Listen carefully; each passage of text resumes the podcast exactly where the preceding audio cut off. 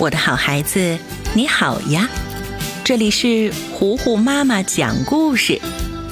今天糊糊妈妈要继续为你讲《巧克力一号店》第二部第一百一十五集。夏天没有水喝的日子很难过，吃水果又不是解决根本的办法。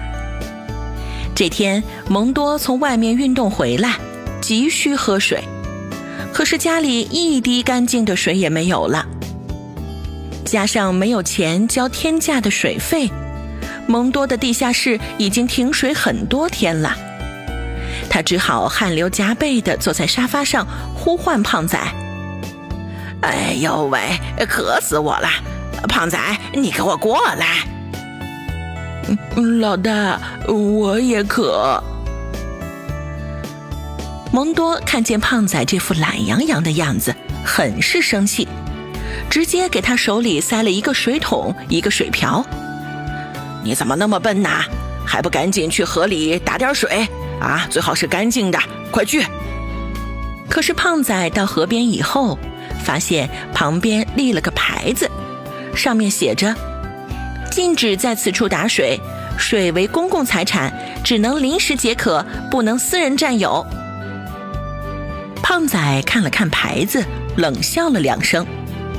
他现在已经不是原来的胖仔了，而是蒙多的得力助手。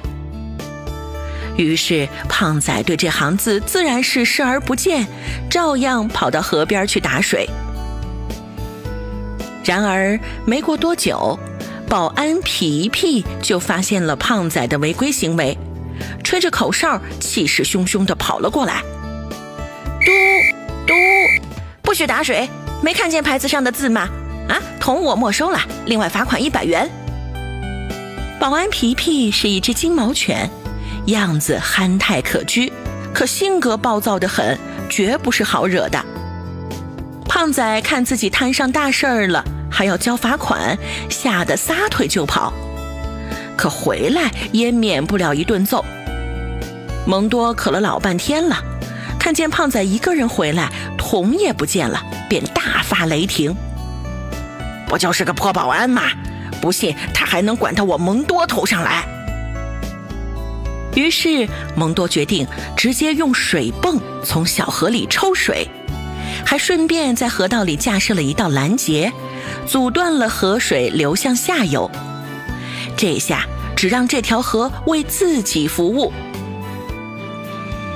隔荡下游的河道很快就干涸了，森林里的动物们没有解渴喝水的地方了。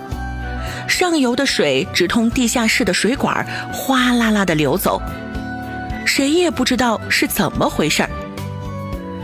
蒙多看着自己的杰作，得意地说。哎，我真是太聪明了！不仅让自己有水喝，还让巧克力店也断了水源。看那几个家伙还能坚持多久？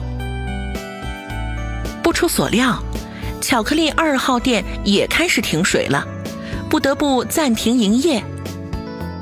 卷毛可可和大嘴狼觉得奇怪，一起去河边勘察情况，发现保安皮皮坐在门口嚎啕大哭。呃，河里的水越来越少了，也不知道是哪儿出了问题。皮皮带着可可和大嘴狼沿着河岸走了一大圈却没有发现任何有异常的地方。原来是蒙多早就找人做了准备，把抽水的管道埋了起来，还用铁笼子把水泵保护住。甚至还在附近布置了很多猎捕动物的夹子。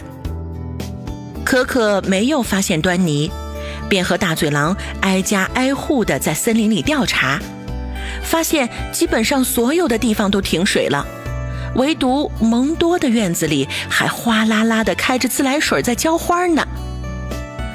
事有蹊跷，可可打算继续调查。你们猜？卷毛可可能发现蒙多的伪装吗？能找到事情的真相吗？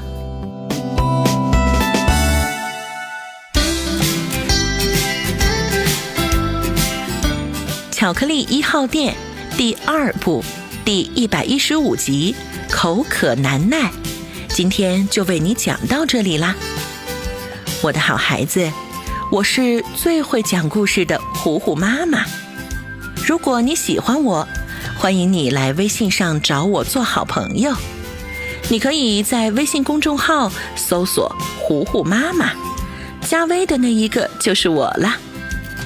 那今天就到这儿吧，巧克力一号店，我们下一集再见啦。